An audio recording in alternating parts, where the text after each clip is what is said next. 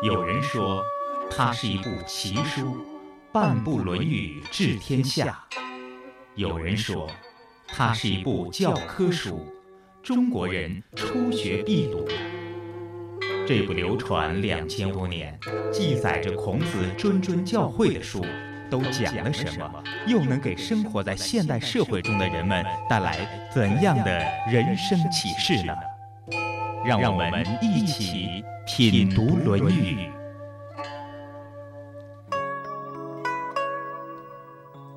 听众朋友，欢迎您收听《品读论语》。最近有一个词特别火，只因为它出自一档非常火爆的脱口秀节目的麻辣主持人之口，就成了许多人放在嘴边用来开玩笑的词儿。这个词就是“完美”。我觉得这个词都快被用烂了。有用“完美”命名的电影非常完美，还有用“完美”命名的舞台剧《超完美情人》。可惜这两个剧目我，可惜这两个剧目我都没有看过，不知道“完美”在其中的含义。在这里，我想问大家，到底什么是完美呢？一个人做到什么份儿上，就算是完美了呢？关于这个问题，古人就有解答，答案尽在《论语》中。在今天的节目当中，我们就来听听孔老夫子解读的“完美的人”。当然，当年他们师徒用的词是“成人”。本期节目嘉宾王卫教授，主持人溪水。王卫，山东财经大学教授，硕士研究生导师。多年致力于《论语》的研究和传播工作，著有《身边的论语》《四言论语》《论语人物类编》等书。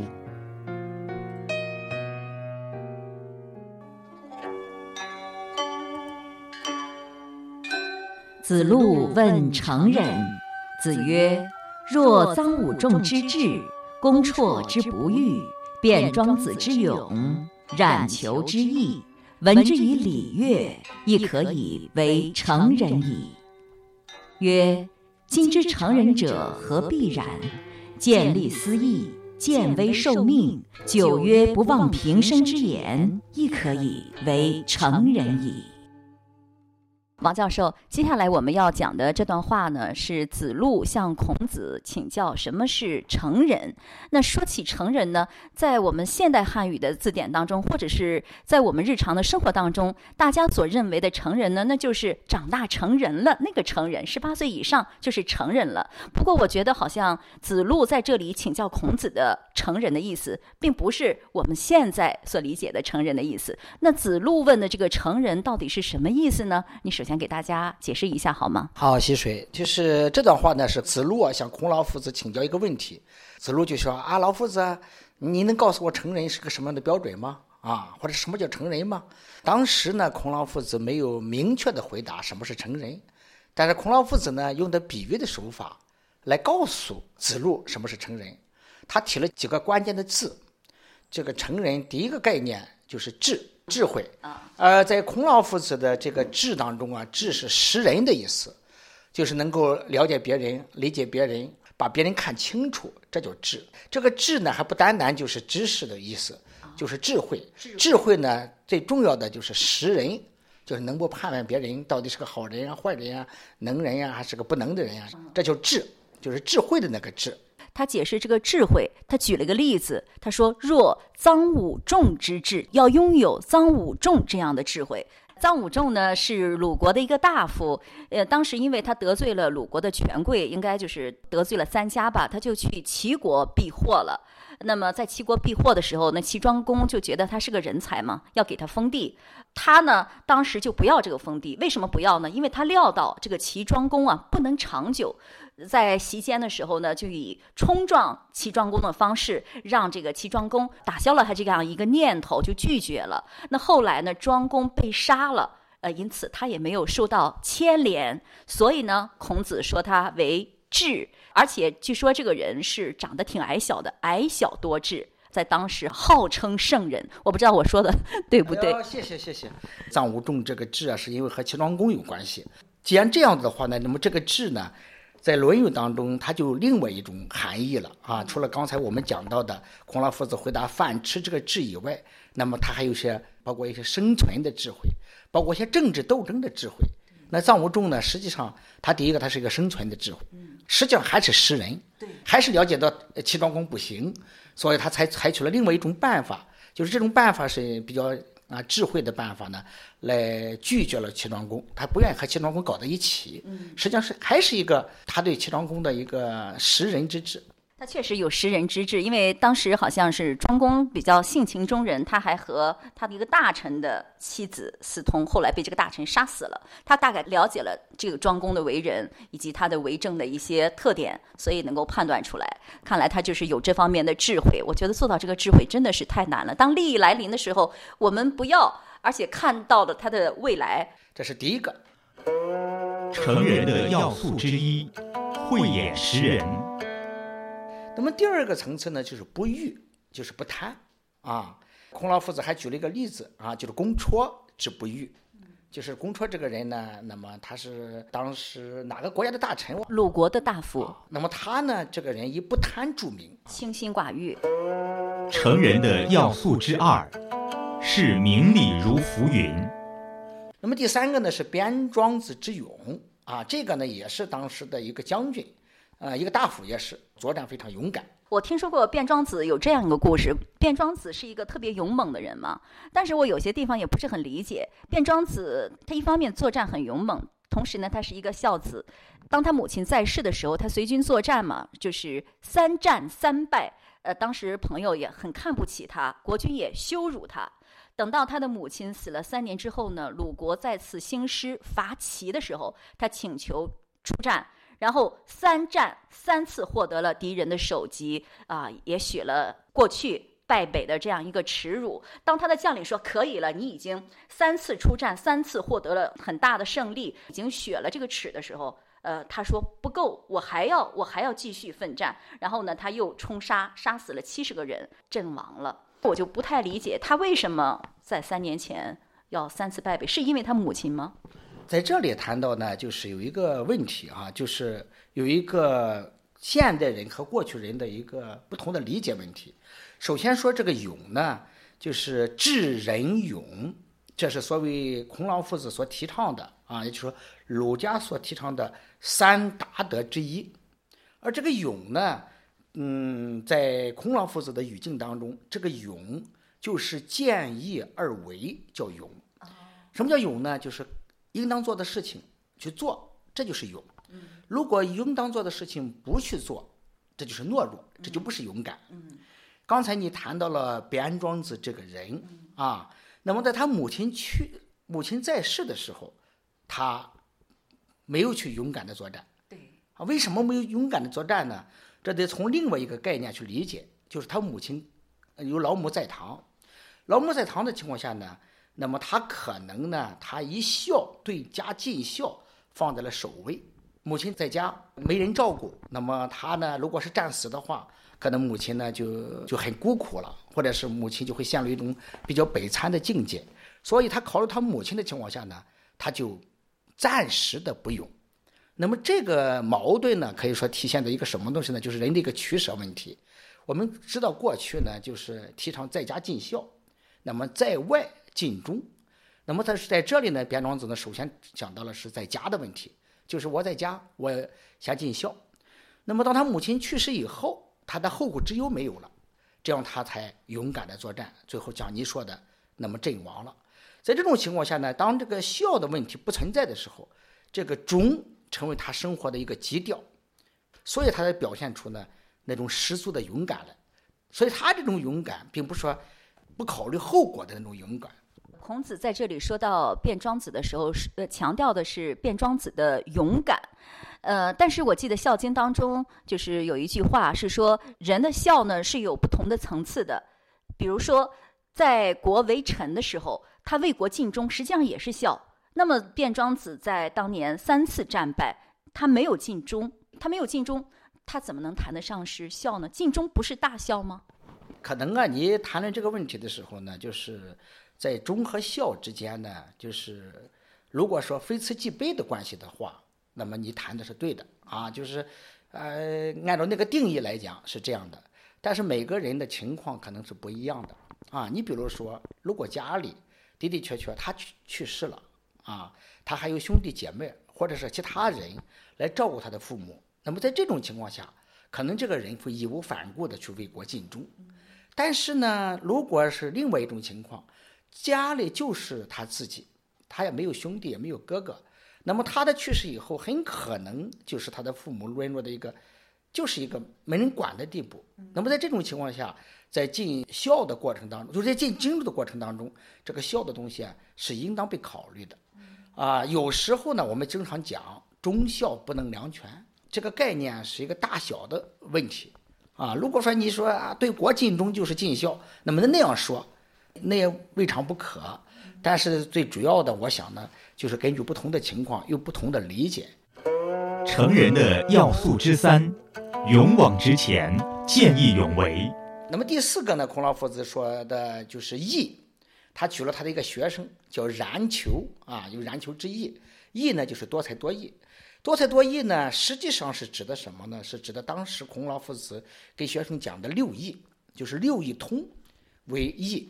看样子真正通六艺的人呢不多，而这个冉求呢，具有多方面的这种才能。艺，成人的要素之四，富有多种才能。当然，这几个方面，智、不欲啊、勇，还有义。孔老夫子讲了四个方面以后，还加了一句话：“文之于礼乐。”我们不也可以把这礼乐呢当成一种文化或者是礼貌、礼仪的象征？礼乐在这个人身上也有充分的体现。成人的要素之五，通达礼乐。如果把这就是五个方面都结合起来，那么就会成为一个成人。在这里，孔老夫子实际上就是描述了一个非常完美的一个君子的形象。应当这么讲，非常难以做到啊！这个人既要有智慧，又要勇敢，又要不贪，还要多才多艺啊，礼乐还都通，那么这就是一个完美的君子的形象。这就是孔子对子路所说的完美的人了。我们不妨对照一下自己，看看够不够完美，能做到几项呢？你慧眼识人吗？看看自己的婚姻、朋友、所用之人就知道了。你少欲知足吗？看看自己有没有常常在比较中心怀不满就知道了。你遇事勇往直前，还是临阵退缩呢？问问自己的心，看看自己的过往就知道了。你的才能如何？有没有像冉有一样的对政事理财的擅长，或者在建筑、木工、绘画、烹饪等方面各有所长呢？最后还要文之以礼乐，不仅通达音乐，并且在社会及与他人的相处当中明秩序、知进退。如果都做到了，就是完美的人了。您做到几项呢？有谁能够全部做到呢？如果根据他这个标准的话，您觉得现当代或者是历史上哪些人物能够算得上是成人的？肯定有很多。那么，如果我们从刚才孔老夫子关于成人的定义来看，智慧、勇敢啊、不欲啊、多才多艺，呃，又是礼乐啊，都懂的话。那么现在的话呢，我觉得周恩来总理呢，可能具备了这么一一个特点。那诸葛亮也具备这样一个特点。对对对，还有还有诸葛亮啊，诸葛亮啊，周恩来呀，这些人呢，实际上都具备了这些特点啊。你看他的智慧，他的勇敢，他的不遇，他的多才多艺，当然还有其他的方面。就是当子路问成人的时候，孔老夫子告诉了子路这么几个特点。因为孔老夫子他的教育思想最重要的就是因材施教。他是针对子路这个人的特点来提出的成人的这么一个标准，所以子路来讲啊，第一个你得有的有智慧啊，那么第二个呢，就是你得不欲啊，在不欲这点上，子路本身就有这个特点啊，他并不贪啊。他曾经谈到这个车马呀、好衣服啊、有朋友共，避之而无憾啊。那么，但是多才多艺这一方面，他就差一点了啊。勇敢，子路身上是有有的啊，有也好勇过我，啊，勇敢他是有的。多才多艺这一方面，他就差一点。大概呢，就是孔老夫子呢就认识到子路有哪些局限，有哪些长处。叫子路呢，在成人的这个特点上呢，让他补充完善。他实际上是针对子路提出一个成人的标准，让他够一够，还能够着啊，还够得着，让他有进步的空间。根据他的特点，还提出了更高的要求。对对对，啊，应该是这么一个概念。但是提了这样的五点之后。他觉得子路可能有些方面还够不到，然后呢，孔子又说了一句：“我觉得子路应该够下面这个标准了吧？”哦，哪一句？呃，孔子在说了这四个标准之后呢，又说：“今之成人者，何必然？见利思义，见危受命，久曰不忘平生之言，亦可以为成人矣。”就是说，现在的成人呢，何必一定要做到这样子呢？只要见利思义，见危受命，久曰不忘平生之言。也就可以算是成人了。我觉得后面这句话应该子路已经做到了，你觉得呢？应当是这样。孔老夫子呢提到了前面五点以后啊，他忽然发现提到了一个非常很高的标准，就是他理想当中的成人标准。但他觉得呢，可能子路做不到，就像你想的，子路怎么够，可能也够不到刚才他说的那五个方面的要求。然后呢，孔老夫子呢就把这个标准就降低了，说现在的成人啊就用不着那么高的标准了。现在能做到什么标准呢？就是建立私意，见到利益以后，能够明白该取不该取。如果能明白该取的就取，不该取的就不取，这就算一个标准了。要符合道义的，我们可以拿着；那不符合道义的，再多我们也不能拿啊。二一个呢是见危受命，就是遇到危险了，接受命令，勇敢的去来面对这种危险，来处理这种危险局面。那么如果能做到这个啊，他还说呢，九月不忘平生之言。就是长久的来约束自己，那么按照自己承诺的事情去做，这就所谓的信了。如果这样的话呢，也就算是成人了。所以孔老夫子呢，在后面这段话当中啊，就讲到了关于成人他的一个现实的标准啊，见利思义，见危受命，再就是讲究信义，讲究信啊，说话要算数，呃，再一个就是节制自己啊，克制自己。如果有这么几个标准呢，也就算是成人了。能不能举一下，就是子路在这几点上是怎么做到的？我感觉我认识到的子路好像这几点都做到了。比如说建立私义，有没有这方面的例子？建立私义，就是子路这个人，他曾经表达过一个观点，和此相近的。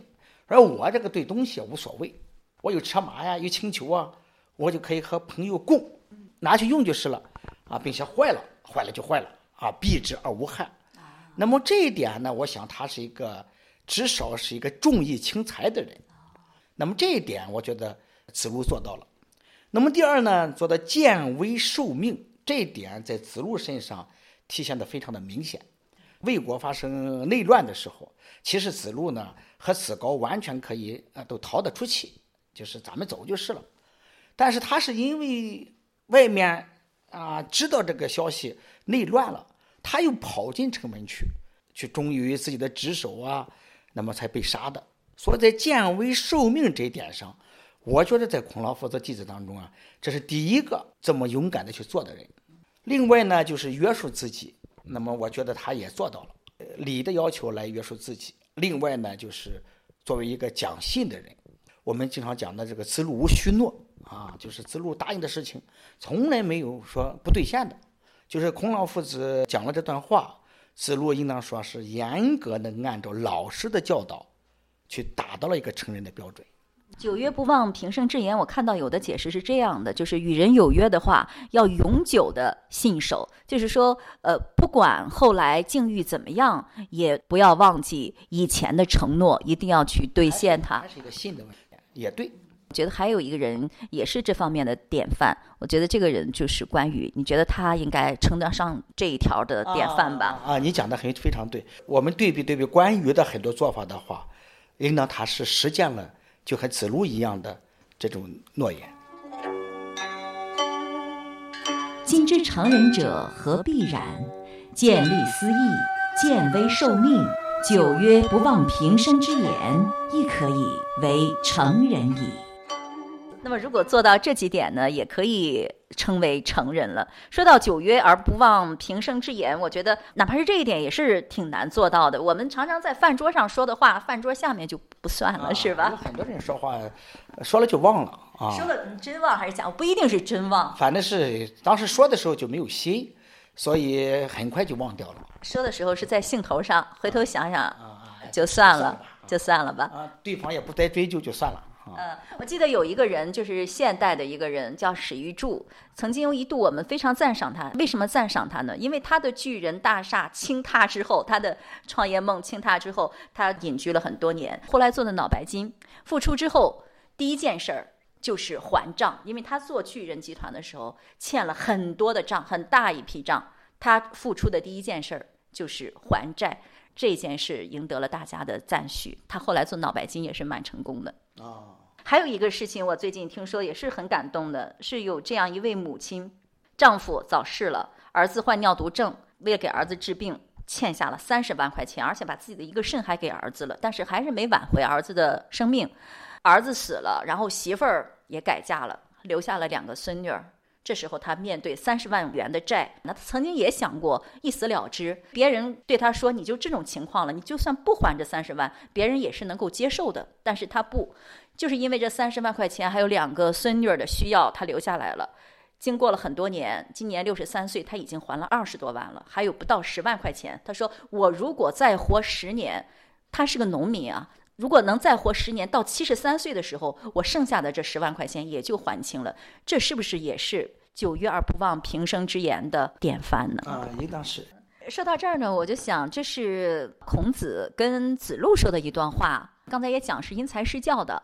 那如果颜回问这段话的话，如果子贡问问他成人的话，那孔子又会怎么样回答呢？到底是颜回问呢？颜回问吧。啊，大概颜回问成人的话呢，孔老夫子呢可能回答的不是这样子啊，因为颜回呢在孔老夫子学生当中是最优秀的一个学生。颜回在孔老夫子心目当中基本上就是个完美的人了，就是回也其心三月不与人，其余日月之焉而已矣。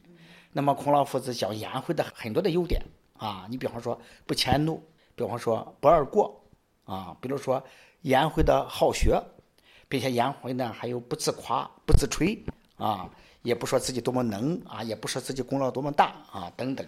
如果孔老夫子给颜回那么指出一个所谓成人的道路的话，大概就是提出一个更高的要求，就是圣人那么个道路，提出更高的要求来。但是，嗯，我们很难想象孔孔老夫子对颜回会提个一个什什么高更高的要求。那子贡呢？子贡啊，大概孔老夫子啊，在提到他的要求的时候啊，他指出了子贡的有些毛病，啊，比方说子贡好说话，大概孔老夫子说啊，你少说话。子贡问友的时候，交友之道的时候啊，问友啊，啊，孔老夫子讲：“忠告而善导之，不可则直，勿自鲁也。”子贡问孔老夫子交朋友的时候，你对朋友的这个话呢，就是你可以适可而止。哎，就是点到为止啊，不要多说了。另外呢，当子贡问君子的时候，孔老夫子指出了一段话，说：“先行其言，而后从之。”就说端木赐啊，你先把事情做了再说，别光说不做。大概呢，子贡呢，因为在孔老夫子的这个学生当中，他擅长言辞，口才好，所以孔老夫子呢，大概给子贡提要求的话，就叫他讷言，好少说点儿。少说点，你多做点，少说点，应该有这么个方面的要求。如果这么说的话，他是给子路所说的成人，那么其实这并不是成人的最高标准。啊，应当是这样。就是孔老夫子在《论语》当中啊，谈到的很多的概念，他并不是像现代意义上这样啊，就是一个严格的定义到什么地步到什么地步。比它不是，绝对的，它不是绝对的，它是针对某个人来讲的。你比如说，在《论语》当中，他谈到君子，谈到了一百零九次君子。那么君子实际上最重要的特点就是君子取人，呜呼成名。